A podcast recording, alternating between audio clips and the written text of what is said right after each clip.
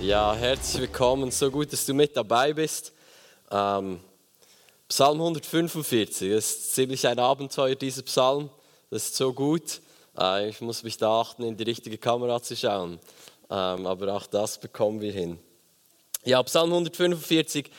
Ich weiß nicht, wie es dir gegangen ist, aber ich habe die, hab die Zeit der Worship so genossen, weil Jesus zu erheben, ist das größte Privileg in unserem Leben. Ihn anzubeten ist das, wozu wir geschaffen wurden. Ähm, ist so genial. Für mich ist Worship immer so eine Vorbereitung für die Ewigkeit, oder? Ich glaube, C.S. Lewis hat gesagt, die Erde ist eigentlich ähm, so die Anzugskammer, der Dressing Room ähm, für die Ewigkeit.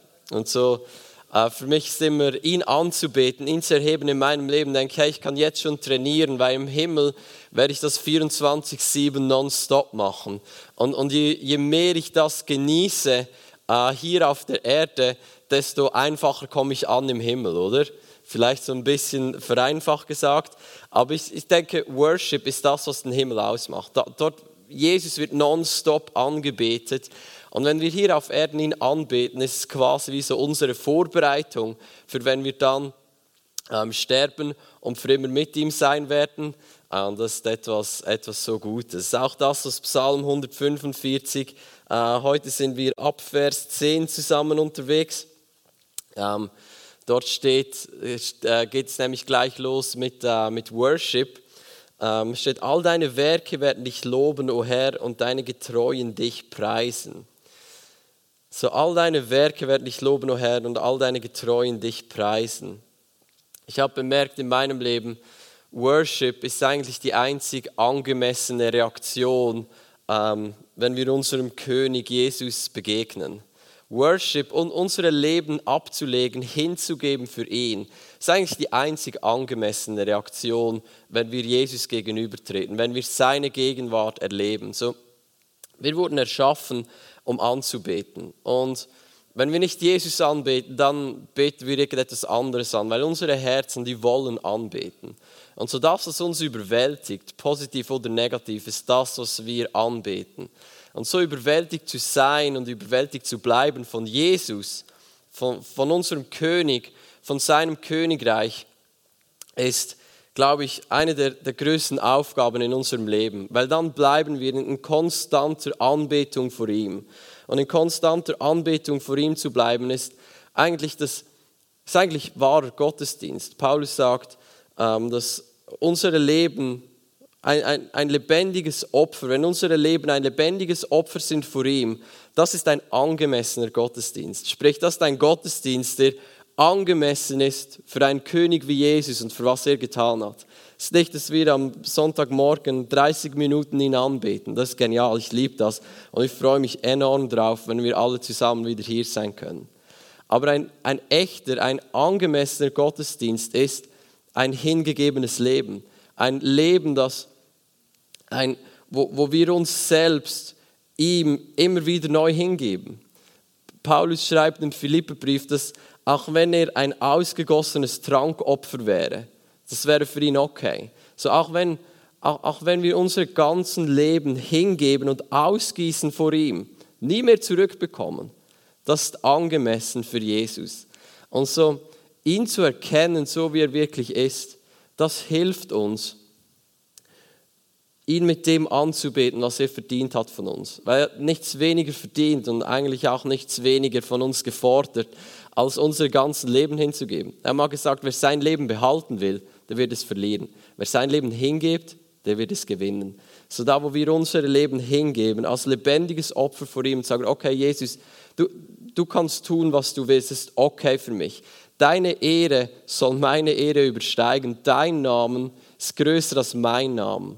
Ich, ist okay für mich, mein ganzes Leben hinzugeben. Das ist da, wo echte, tiefgreifende und, und authentische ähm, Anbetung in unser Leben hineinkommt. Das ist das, was Psalm 145 sagt.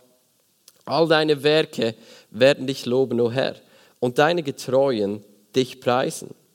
Dann Vers 11 steht, von der Herrlichkeit deines Reiches werden sie reden und von deiner Macht sprechen. So, das ist dann der evangelistische Part vom, vom, vom Königreich von Gott. Und, und Anbetung ist eigentlich, oder ich muss es anders sagen, Evangelisation ist eigentlich nichts anderes als Anbetung, die überfließt. Dort, wo Anbetung in unseren Herzen überfließt, das ist da, wo Evangelisation geschieht. Evangelisation hat nichts damit zu tun, dass wir uns ein bisschen anstrengen und jetzt überwinden, irgendjemanden von Jesus zu erzählen. Natürlich kostet es uns manchmal etwas und, und manchmal sind wir vielleicht nicht gerade in dieser Stimmung, ähm, sondern keine Ahnung, wir, wir äh, hätten, keine Ahnung, wir sind vielleicht ein bisschen betrübt und denken, wir brauchen jetzt mal ein bisschen Zeit für uns und so. Das ist ja nicht per se schlecht. Aber dort, wo wir überwältigt sind von ihm, ihn anbeten, ihn loben in unseren Herzen, unsere Leben vor ihm ablegen, dort ist Evangelisation das, das Normalste, das geschieht. Ich bin letztens, ähm, war ich an der Bushaltestelle, also äh, war, ein, war, war ein älterer Mann dort. Ähm, und so, ich habe ihn gefragt, ich hatte wie das Gefühl, Gott will irgendetwas tun mit ihm. Und ich konnte nicht anders, weil wenn ich spüre, dass Jesus etwas tun will mit einer Person, dann denke ich so, wer bin ich, damit ich Jesus jetzt im Weg stehen könnte? Okay, manchmal mache ich es trotzdem, aber äh, immer mehr merke ich, wie, wie ich gar nicht anders kann, als ein Stück weit wie aus dem Weg zu treten, dass Jesus dieser Person begegnen kann durch mich. Also ich, ich habe gewusst, dass Jesus wollte irgendetwas tun mit ihm und so, ich keine Ahnung gehabt, was. Also habe ich gedacht, ich frage ihn mal so eine offene Frage. Haben sie gesagt, ja, und äh, wohnst du hier? Ähm, hat sie gesagt, ja, er wohnt schon länger hier. Und wir haben so ein bisschen darüber gesprochen, woher er kommt und wie er hierher gekommen ist und so. Ähm, und dann sagte er, ja, weißt du, ich, früher bin ich immer nach Prag gefahren mit dem Auto, aber ich kann nicht mehr, weil mein Fuß, da hat irgendetwas gebrochen und jetzt schmerzt es ihn, kann nicht mehr Auto fahren. Ähm, habe ich ihm gesagt, hat mir erzählt, wie er bei allen Ärzten war, x Spitäler konnten ihm nicht helfen. Habe ich ihm gesagt, so, ja, ich kann dir sagen, was du brauchst. Du brauchst ein Wunder. Hat er gesagt, ja, ich brauche ein Wunder. Ähm, habe ich gesagt, hey, aber das, das ist gut, weil Jesus möchte dich heilen. Er tut heute noch Wunder. Und so habe ich ihm angeboten, für ihn zu beten. Abstand von zwei Meter eingehalten, alles korrekt gelaufen, auch an der Bushaltestelle. Ich habe einfach für seinen Fuß gebeten und Heilung ausgesprochen über seinen Fuß und ihm gesagt, ähm, hey, Jesus, der will dich heilen und der, der liebt dich. Ähm, hat gerade keinen Unterschied gespürt, aber ich glaube, dass Jesus etwas getan hat äh, in seinem Leben. Und so das war nicht, weil ich mich angestrengt habe, irgendetwas zu produzieren, sondern es hängt damit zusammen, dass wenn wir überwältigt sind von Jesus, wenn, wenn er unser Leben ist, wenn er uns nicht nur Leben gibt, sondern wenn er selbst unser Leben ist. In anderen Worten, wenn wir ohne ihn eigentlich nichts mehr haben, wofür wir leben könnten. Weil ich denke manchmal so, ich habe mal ein, ein Zitat gelesen von einem Philosophen. Ich, keine Ahnung, ich habe versucht, es zu googeln und zu finden. Ich habe es nicht mehr gefunden. Äh, in den Tiefen des Internets ähm, ist es vor mir verborgen geblieben. Ähm, auf jeden Fall hat er so irgendetwas gesagt, wie er, er wünschte sich, dass jeder Mensch der Traum seines Lebens in Erfüllung gehen würde. Nur um festzustellen, dass es immer noch nicht glücklich macht, dass es immer noch nicht erfüllt. Und ich dachte so, wow, das, das ist doch der ganze Punkt wir, wir können träumen, von was wir wollen. Und wir können es erleben. Aber alles, was wir feststellen werden, ist, auch dann wird noch eine Leere in unseren Herzen bleiben, die, die nicht gefüllt sein wird. Wir haben immer das Gefühl, wenn ich das habe oder wenn ich dann da angekommen bin oder wenn ich, keine Ahnung, wenn ich diese Position habe, wenn ich äh, die Olympia gewonnen habe, Goldmedaille, dann bin ich erfüllt ja, du wirst vielleicht eine gewisse Zeit erfüllt sein, halbe Stunde, zwei, drei Tage, aber irgendwann wirst du in deinem Herzen merken, wie du bist angekommen bei deinen Träumen. Das Größte, was du dir vorstellen konntest. Und noch immer ist etwas in deinem Herzen, was nicht gefüllt ist. Und das ist gut. Ich wünschte mir, wir würden es alle erleben, weil dann verstehen wir, okay, wenn Jesus gesagt hat, ich bin der Weg, die Wahrheit und das Leben, dann hat er das gesagt, weil ohne ihn, wir kommen nicht an ihm vorbei. Wir werden nicht an ihm vorbeikommen für Freude in Fülle, Leben in Fülle. Und das ist auch gut so. Und wenn wir ihm begegnen an diesem Ort, wo wir verstehen, okay, Jesus ist mein Leben. Ich, kann nicht mehr ohne ihn. Ich will nicht und ich kann nicht ohne ihn. Ich glaube, das ist dort, wo aufrichtige Anbetung in unser Leben hineinkommt. Wo wir verstehen, so Jesus, ich bete dich nicht an, weil es sich einfach gut anfühlt. Ich habe eigentlich gar keine andere Option mehr. Er ist der Einzige, der mir Leben geben kann. Also dort, wo, wo diese aufrichtige, authentische, echte Anbetung in unseren Herzen ist, dort, wo er unser Alles ist, wir sagen, okay, Jesus, du bist alles, was ich habe. Noch wenn ich mein Leben ablegen würde, sterben würde für dich, es wäre es wert und ich würde es tun. Weil ich, mein Leben hat kein, kein anderer Fixpunkt als dieser Jesus. Und das ist ein guter Ort, um zu sein. Weil wenn ich da angekommen bin, dann wird mein Herz Anbetung aus dem tiefsten Herzen wird da sein. Und das ist genial. Also dann wird etwas aus unseren Herzen hinausfließen. Die Bibel sagt, davon, wo unser Herz voll ist, fließt der Mund über. So, von was mein Herz voll ist, das wird da rauskommen. Und äh, Psalm 145 kommt es so raus, das steht, von deiner Herrlichkeit, von der Herrlichkeit deines Reiches werden sie reden. Von der Herrlichkeit deines Reiches werden sie reden. Und von deiner Macht sprechen. Dass sie den Menschenkinder seine mächtigen Taten verkünden und die prachtvolle Herrlichkeit seines Reiches. Jetzt wichtig zu verstehen ist, wir, wir können seine Macht und seine Herrlichkeit und, und wie prächtig und genial und awesome sein Reich ist, nicht verkünden nur mit unseren Worten. Das geht nicht. Jesus ist zu groß, um nur mit Worten beschrieben zu werden. Wir sollten ihn mit Worten beschreiben, das ist genial. Aber Jesus selbst hat gesagt, wenn ich nicht die Werke meines Vaters tue, dann, dann müsst ihr mir nicht glauben. So es geht darum, dass unsere Herzen überwältigt sind von ihm dass seine Kraft unser Herz berührt hat, seine Gegenwart, seine Person an und für sich. Und was dann aus unserem Leben fließt, sind Worte. Aber es ist auch seine Kraft, es ist auch seine Herrlichkeit, es ist auch seine Gegenwart, die Menschen berührt. So, so wie wo Jesus äh, auf diese Welt gegangen war. Er hat geniale Dinge verkündet, die noch heute äh, Philosophie und, und, und, und ähm, Kultur prägen. Die prägendste Person für immer. Aber er ist nicht stehen geblieben bei, bei genialen, weisen Worten. Er hat die Kraft vom Vater verkündet und demonstriert. Leute wurden geheilt, er hat sie befreit. Und so, ich habe mir letztens überlegt, so, wie, wie komisch ist es, wenn wir von einem allmächtigen Gott reden, der uns liebt, aber wir es verpassen, seine Kraft zu demonstrieren. Da, da, da ist doch etwas falsch. Und so, wenn wir in der Tiefe ergriffen sind von ihm, dann glaube ich, produziert es etwas in uns, dass wir A, nicht anders können als Menschen, das weiterzugeben, was wir erlebt haben, nämlich die Kraft, die unser Leben verändert, die unsere Körper heilen kann, die uns befreien kann, aber auch seine Gegenwart und, und seine Wahrheit weitergeben können. So das ist ein natürlicher Ausfluss von dort, wo ich überwältigt bin von ihm. So das ist der erste Teil. Und äh, der zweite Teil, ab Vers 13, ist, ist genial und, und, und ich bin fasziniert von, ähm, von diesen Wahrheiten, vom Königreich von Gott.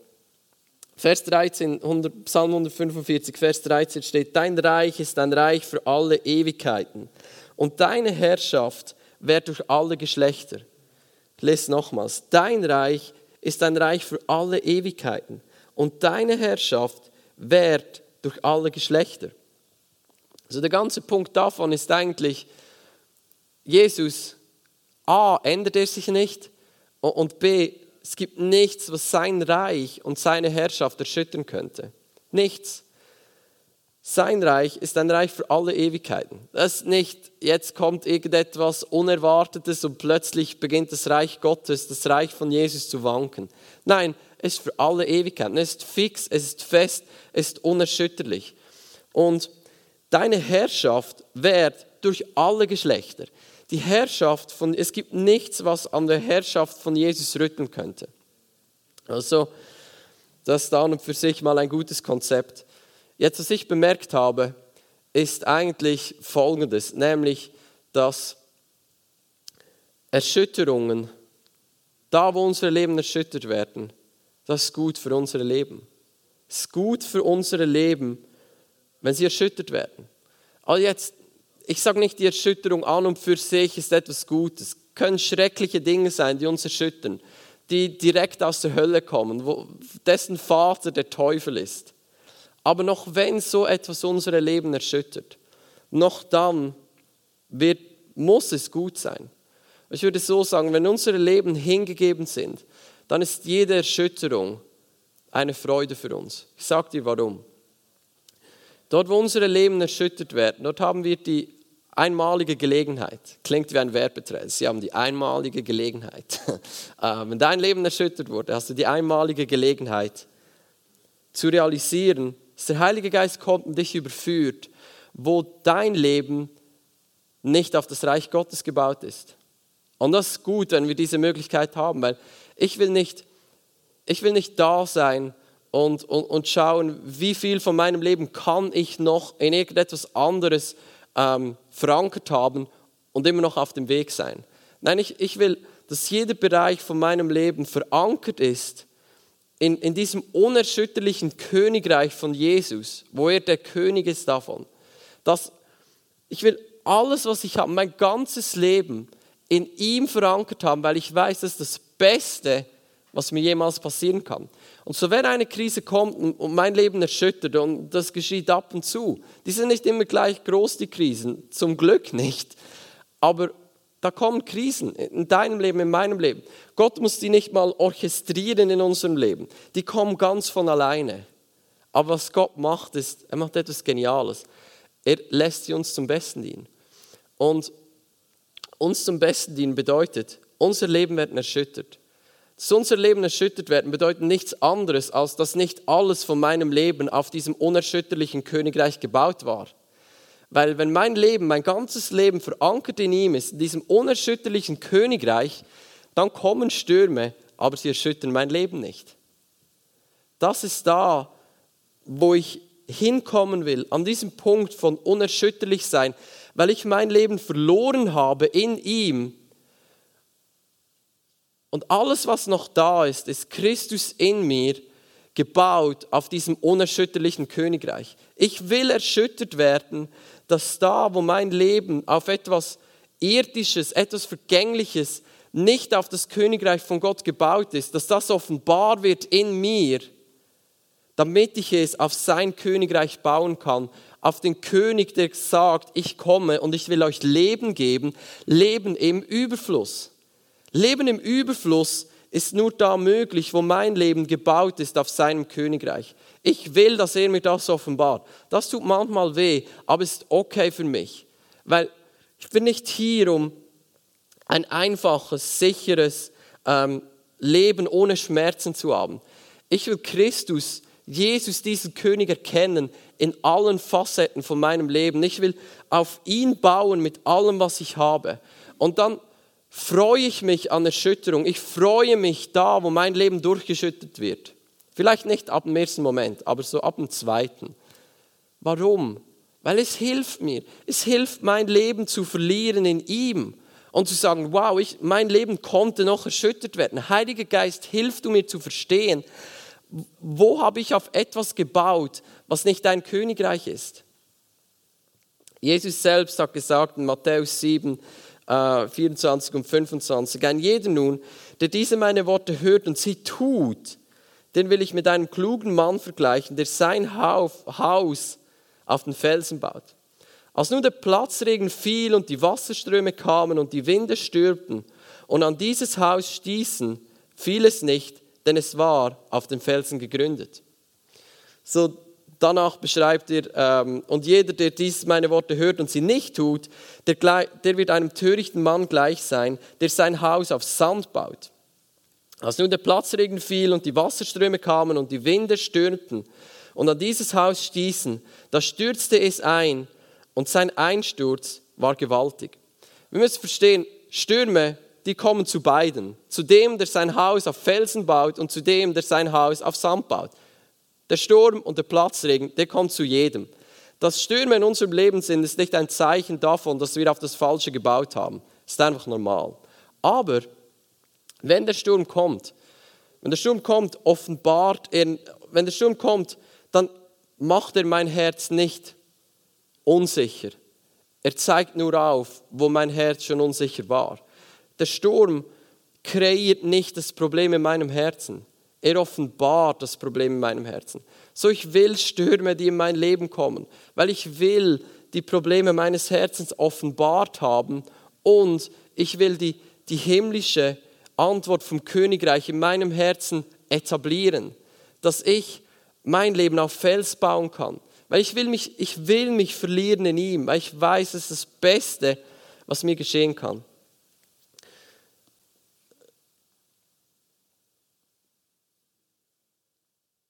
Hebräer 12, Vers 27 steht, dieses noch einmal deutet hin auf die Beseitigung der Dinge, die erschüttert, die erschüttert werden, als solche, die erschaffen worden sind, damit die Dinge bleiben, die nicht erschüttert werden können.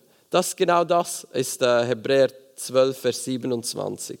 Ähm, ich will, dass genau das geschieht in meinem Leben. Ich will, dass die Dinge, die erschüttert werden können in meinem Leben, die sollen gehen, weil das ist nicht das Königreich von Gott. Und ich will, dass die Dinge, die nicht erschüttert werden können, in meinem Leben bleiben, weil das ist das Königreich von Gott. Ich will mein Leben verlieren in seinem Königreich, im Wissen, dass es das Beste ist, was mir geschehen kann, dass echte Freude nur da ist. Weil in der Bibel steht, das Königreich von Gott ist nicht Essen und Trinken. Es ist Gerechtigkeit, Frieden und Freude im Heiligen Geist. Wer von uns möchte nicht ein Leben, das geprägt ist von Gerechtigkeit, Frieden und Freude? Der Weg dahin ist, dass unser Leben erschüttert werden, dass alles, was erschüttert werden kann, weggeht, damit das bleibt, was nicht erschüttert werden kann. Das einzige Problem, das wir haben, ist, wenn wir denken, Jesus ist gekommen, um uns ein einfaches Leben zu geben. Jesus ist gekommen, um all unsere Probleme zu lösen. Jetzt, Jesus will unsere Probleme lösen und er hat er, er, er liebt es, wenn unser Leben gut sind. Aber er liebt es noch mehr, wenn unsere Leben rein sind und wenn unsere Leben gebaut sind auf seinem Königreich, weil er weiß, das ist das Beste, was uns geschehen kann. Die Bibel sagt, ähm, Freude in Fülle ist vor deinem Angesicht, ewiges Glück in deiner rechten Hand. So das Beste, was wir tun können, ist ihn und sein Angesicht zu suchen. Weil das ist das, wo tiefe Freude und ewiges Glück auf uns wartet. Jetzt Jakobus hat auch einen einmaligen Ansatz an äh, schwierige Situationen in unserem Leben, aber es ist so gut. Sagt meine Brüder, Jakobus 1, Vers 2 bis 4. Meine Brüder, achtet es und Schwestern inbegriffen. Achtet es für lauter Freude, wenn ihr in mancherlei Anfechtungen geratet. Was ist Anfechtung? All die Dinge, die gegen uns kommen und unser Leben erschüttern wollen und vielleicht auch tun. Da ihr ja wisst, dass die Bewährung eures Glaubens standhaftes Ausharren bewirkt. Dieses standhafte Ausharren aber soll ein vollkommenes Werk haben, damit ihr vollkommen und vollständig seid und es euch an nichts mangelt. Schau, erschütterte Dinge, die unser Leben erschüttern, die sind gut für uns. Die helfen uns, dass uns schlussendlich an nichts mangelt. Wir betrügen uns selbst, wenn wir denken, wir finden echte Freude und echten Frieden außerhalb vom Königreich von Gott. Und darum ist es gut, wenn unsere Leben hin und da immer mal wieder erschüttert werden, weil es hilft uns, auf das zu bauen, was nicht erschüttert werden kann. Etwas, ein, ein, ähm, ein Abschnitt in der Bibel, der mich fas fasziniert, ist den Philipper ähm, Philipper 3, Vers 7 und 8. Und ihr müsst euch, müsst euch das einfach mal anhören und, und versucht es nicht mal unbedingt, versucht es nicht mal unbedingt mit, ähm, mit deinem Verstand zu ähm, verstehen. Das ist übrigens Philipper 3, 20, wir kennen Philipper 7 und 8. Ähm, aber was mir Gewinn war, das habe ich um Christus willen für Schande geachtet. Ja, wahrlich, ich achte alles für Schaden gegenüber der alles übertreffenden Erkenntnis Jesu Christi. Die Erkenntnis Jesu Christi übertrifft alles. Die Erkenntnis von diesem König mit diesem Königreich in Herrlichkeit und Pracht, das nicht erschüttert werden kann, das übertrifft alles. Meines Herrn, um dessen Willen ich alles eingebüßt habe und ich achte es für Dreck, damit ich Christus gewinne und in ihm erfunden werde, damit ich nicht meine eigene Gerechtigkeit habe, die aus dem Gesetz kommt, sondern die durch den Glauben an Jesus Christus, die Gerechtigkeit aus Gott aufgrund des Glaubens. Jetzt, Vers 10, ich möchte euch das mal anschauen. Ich habe es vergessen, auf die PowerPoint zu nehmen. Ähm, um ihn zu erkennen und die Kraft seiner Auferstehung und die Gemeinschaft seiner Leiden, indem ich sein Tod gleichförmig werde, damit ich zur Auferstehung aus den Toten gelange. So was Paulus sagt ist, um Jesus zu erkennen, um in ihm gefunden zu werden, ist ihm jedes Mittel recht. Sag's mal so. Er sagt auch Leiden, auch Krisen, es ist mir egal. Alles, was ich will, ist Jesus erkennen. Hingegeben für ihn zu leben. Und ich habe letztens so ein bisschen im Garten gearbeitet, auch gestern wieder. Darum kann ich mich heute nicht ganz so, ähm, so smooth und äh, flüssig bewegen. Ist alles noch so ein bisschen. Äh, ich bin mir nicht gewohnt zu arbeiten, weißt du. Ähm, ich arbeite in der Regel nicht. Ähm, als Winsty, mein Sohn, mal zu mir gekommen ist ins Büro und hat irgendwann gesagt, so Papi, und wann arbeitest du mal? So, yep, äh, gestern habe ich im Garten gearbeitet. Äh, auf jeden Fall, wir haben zwei, dreimal im Garten gearbeitet, weil wir unser Haus am, am Bauen sind. Und da ist, Paulus schreibt ja auch von diesem Dreck, ich achte alles für Dreck, damit ich Christus gewinne. Ähm, und wir sprechen von diesem unerschütterlichen Königreich. Und, und Jesus hat gesagt, wer sein Haus auf Fels baut, da wird der Sturm kommen, aber es wird ihm nichts anhaben. So, wir haben Erde wie in die Schubkarre oder so. Ich bin nicht ganz so flüssig im Hochdeutsch im Kontext von Gartenarbeit. Ähm, das ist mir das Schweizerdeutsch etwas näher. Aber ich denke, man sagt es so: Wir haben diese Erde, diesen Dreck in Schubkarren geladen und dann irgendwo hingetan. Und so Steine waren nicht unbedingt das, wonach wir uns sehnten, sondern wir probierten eigentlich ähm, Steine aus dem Dreck rauszunehmen, dass wir dann nur noch die reine Erde quasi dahin äh, tun konnten. Und so manchmal, du kannst mal das Bild einblenden von diesem Dreck. Manchmal schaust du auf Dreck und du weißt gar nicht, ist es jetzt Dreck oder ist es Erde. Du siehst es nicht von außen, weil es kann sein, dass es ein Stein ist mit ein bisschen Erde rundum. Es kann sein, dass es nur Dreck ist, es kann sein, dass es nur Stein ist. Und der einfachste Weg, um es herauszufinden, ist, du schmeißt es auf den Boden und wenn es als Ganzes da bleibt, dann ist es vermutlich ähm, Stein. Wenn es auseinanderfällt, dann war es Dreck. Und genau so ist unser Leben. Bisschen vereinfacht dargestellt natürlich. Aber Erschütterungen, die sind gut für uns, weil sie offenbaren, was war da. War es einfach nur Dreck auf irgendwelche irdischen Dinge gebaut? Ja, ich habe eine Position, jetzt fühle ich mich gut. Oder ich habe mein Häuschen gebaut, jetzt bin ich auch was wert. Solche Dinge, das ist nicht das Königreich, das ist einfach Dreck, das ist nichts wert. Mit dem im Vergleich zu Jesus ist das einfach Dreck. Und wenn dann Erschütterung kommt in unser Leben und das auseinanderfällt, vielleicht nicht unbedingt das Haus, das wir gebaut haben, aber den Status, den wir uns darin eingebildet haben, dann ist es gut für uns. Weil dann zeigt uns das auf, okay, vermutlich habe ich da mein Haus, mein Haus, mein Lebenshaus auf irgendetwas gebaut, das erschüttert werden konnte, sprich, es war nicht das Königreich. Und das ist gut für uns. Das ist nicht immer ganz einfach und nicht immer genau das, wonach wir uns immer sehnen. Aber es ist gut für uns. Die Bibel sagt uns, freut euch in Anfechtungen. Im Philipperbrief sagt Paulus, freut euch alle Zeit. Warum? In Anfechtungen, in Schwierigkeiten steigt dieses unerschütterliche Königreich hoch in uns. Und dieser unerschütterliche König, dessen Herrschaft für immer bleibt, gewinnt Gestalt in uns. Und das ist gut für uns. Das ist das, was wir brauchen. Und wenn wir Jesus sehen, so wie er wirklich ist, dann ist es jede Mühe, jedes Leiden und jede Krise wert, um ein bisschen mehr von ihm in unserem Leben zu haben. Ein bisschen mehr von Jesus in unserem Leben ist alles wert. Ihn zu erkennen, seine Kraft, seine Güte, in guten wie in schlechten Zeiten. Ich, ich will Krisen in meinem Leben, weil ich kann ihn nie so erleben, in guten Zeiten, wie ich ihn erleben kann in schlechten Zeiten. Ich kann in schlechten Zeiten auch nicht so erleben wie in guten Zeiten. Damit ich ihn komplett erkennen kann, was das Ziel meines Lebens ist, Jesus zu erkennen, der alles übertrifft, diesen König mit diesem unerschütterlichen Königreich, brauche ich Krisen. Ich brauche das. Das ist gut für mich. Und Jesus hat uns nie gesagt, wir werden keine Krisen haben. Er hat gesagt, er will mit uns da durchgehen, uns nie verlassen. Aber er wird uns helfen, unser Haus auf den Fels zu bauen. Er wird uns helfen, unser Leben zu verlieren in ihm, weil er das Beste ist, was uns jemals geschehen konnte.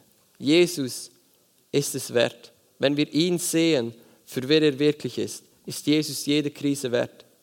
Ich habe in meinem näheren Umfeld zwei, drei Personen, die Schicksalsschläge erlebt haben, die, die ich niemandem wünsche. Eine ist eine junge Frau, die ihre Mutter tragisch verloren hat und Krebs gestorben ist. Aber auch in dem drin, ich bin so fasziniert von, von ihr, auch in dem drin, was das gemacht hat, ist nicht ein Ärger oder ein Wut in, ihre, in ihr Herz hineingebracht, sondern was es mit ihr gemacht hat, es hat ihren Fokus verfeinert.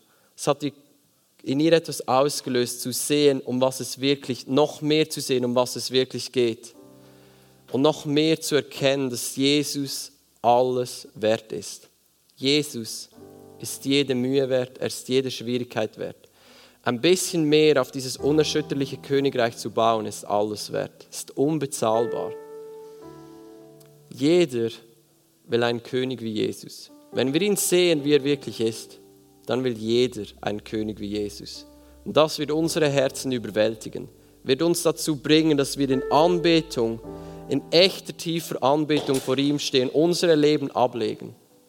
Wird dazu führen, dass wir voller Freude anderen Menschen die Tür aufmachen in dieses geniale Königreich hinein.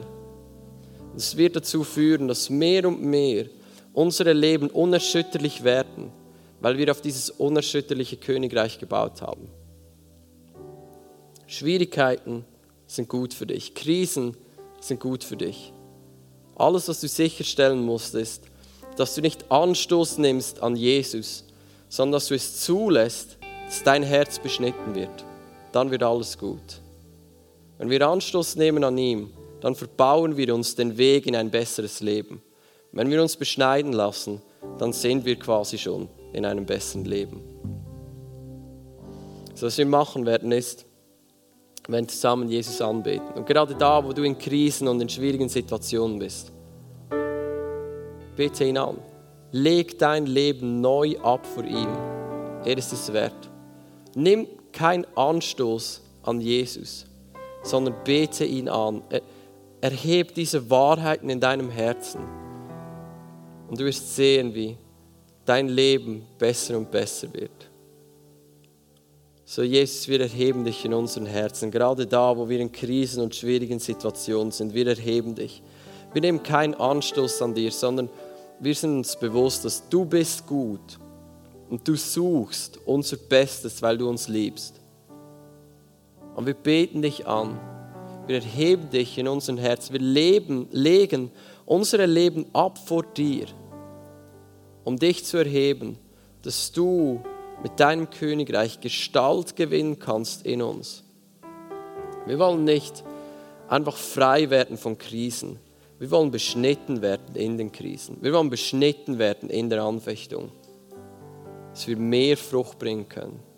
Jesus, wir beten dich an. Du bist der König, nach dem sich unsere Herzen sehnen. Du bist unser Alles. Du bist unser Leben. Ohne dich haben unsere Leben keinen Sinn mehr. Ohne dich fehlt das Zentralste in unserem Leben. Jesus, jedes Mittel ist uns recht, um mehr von dir zu erhalten, weil du es immer wert bist. Amen.